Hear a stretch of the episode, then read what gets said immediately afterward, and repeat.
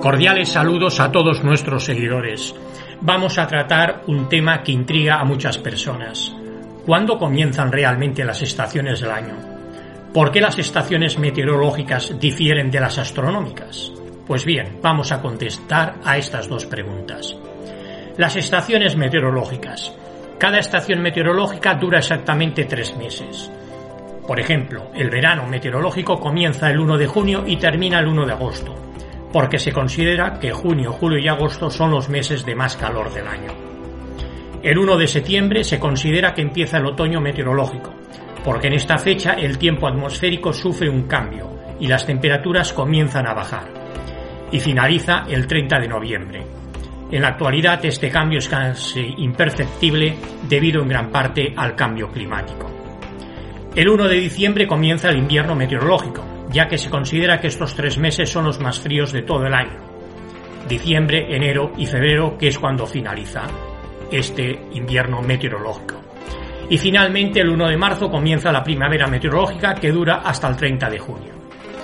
No obstante, como ya hemos dicho anteriormente, en la actualidad es cada vez más frecuente que las temperaturas esperadas en cada estación del año no coincidan con las habituales, y ello en parte es debido al ya tan nombrado cambio climático.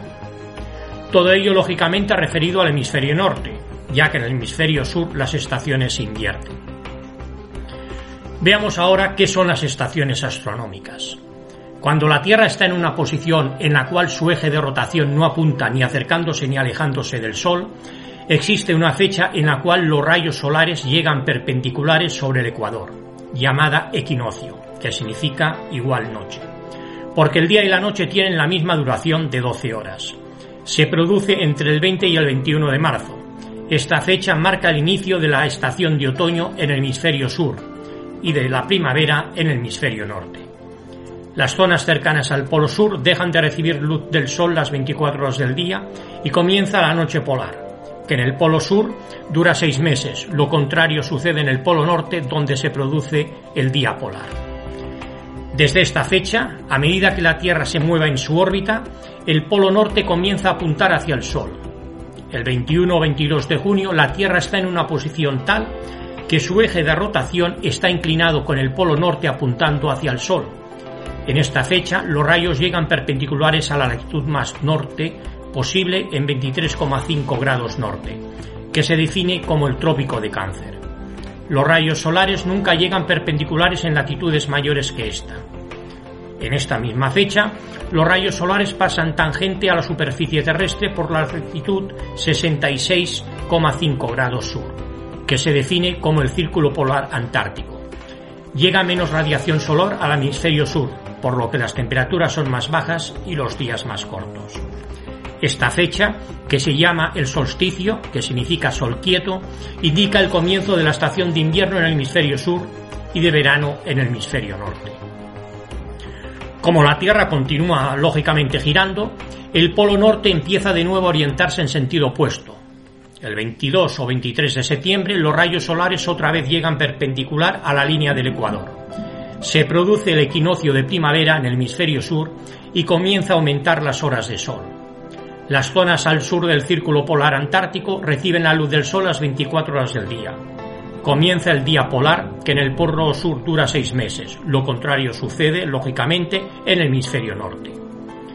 Las horas de luz en el hemisferio sur continúan aumentando hasta el 21-22 de diciembre, cuando la Tierra está en una posición tal que su polo sur se inclina apuntando hacia el Sol y los rayos solares llegan perpendiculares a la línea de latitud 23,5 grados sur que define el trópico de Capricornio, la latitud más al sur donde los rayos solares pueden llegar en forma perpendicular. En el hemisferio norte, los rayos solares pasan tangente a la superficie terrestre por la latitud 66,5 grados norte, que se define como el círculo polar ártico. Es el solsticio de verano en el hemisferio sur y de invierno en el hemisferio norte. Estas son las fechas del primer día oficial de cada estación del año se llaman las estaciones astronómicas. Hay que notar que los rayos solares nunca llegan perpendiculares a la superficie terrestre en latitudes mayores a los de los trópicos. Un poco diferentes en meteorología, se prefiere para fines de análisis estadísticos definir las estaciones climatológicas que tienen un periodo de tres meses según la temperatura, como ya hemos reseñado anteriormente.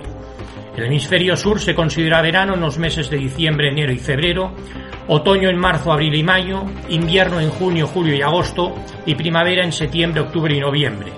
Y en el hemisferio norte, como hemos visto anteriormente, las estaciones son opuestas. Y aquí finaliza este nuevo podcast de meteorología. ¿Qué fenómeno meteorológico te interesa conocer? Escríbenos a info arroba canaltiempo21.com, nos lo comentas y editaremos un podcast. Si quieres colaborar con nosotros y publicar en nuestra web editor un postcard, también nos lo dices y lo comentamos. Un cordial saludo desde canaltiempo21.com a todos nuestros seguidores.